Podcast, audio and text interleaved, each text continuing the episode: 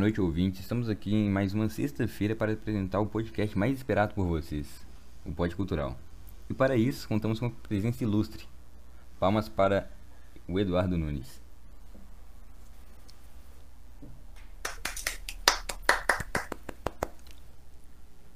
Boa noite, Gabriel. Boa noite, pessoal de casa. Tudo bem? E aí, Edu, como você tá? Ah, eu tô bem, e você? Ah, que bom, cara. Tô bem, graças a Deus.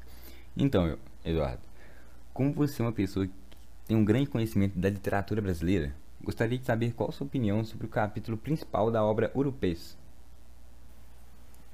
Bom, como você mesmo disse, eu vou falar sobre o principal capítulo desse livro, que por curiosidade apresenta o mesmo nome, Urupês.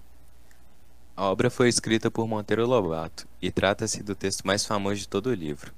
Monteiro apresenta uma crítica ácida ao caipira que tanto gostamos, o Jeca Tatu, considerado o grande culpado pelos problemas econômicos brasileiros, que emperra o desenvolvimento nacional.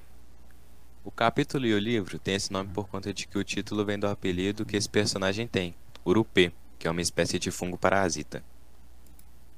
Ah, entendi. Por, por conta disso, podemos perceber que aborda muitas críticas sociais no nosso dia a dia, correto? Sim, eu concordo plenamente com você. É, inclusive, a primeira vez que eu li esse livro, eu já imaginava que teria alguma coisa dessa forma, porque o Monteiro Lobato costuma sempre aplicar em suas obras alguma crítica cultural à, sociedade brasileira. Que por acaso é bem interessante isso, né? Por causa de que não existem muitos livros que dizem a verdade como ele, e isso é muito importante para determinados públicos. Nossa, Edu, cá entre nós, vou falar uma coisa né, cá entre nós e cá o público. Eu ainda não tive a oportunidade de começar a ler esse livro. Ainda por causa da correria, sabe como que é. Mas depois dessa sua interpretação sobre o livro, me deixou com muita vontade, mas muita mesmo, de ler e conhecer as obras do Monteiro Lobato mais de perto. Bom, eu acho isso uma ótima ideia e eu tenho certeza que você não vai se arrepender, porque além de tais críticas, eu consegui ainda fazer uma análise sócio-histórica do livro. Nossa, que demais! Por que você não compartilha, compartilha ela conosco? Vou compartilhar. Então, ele fala sobre um caipira. E no Brasil, nós temos muito preconceito com, gran com grande parte dos caipiras.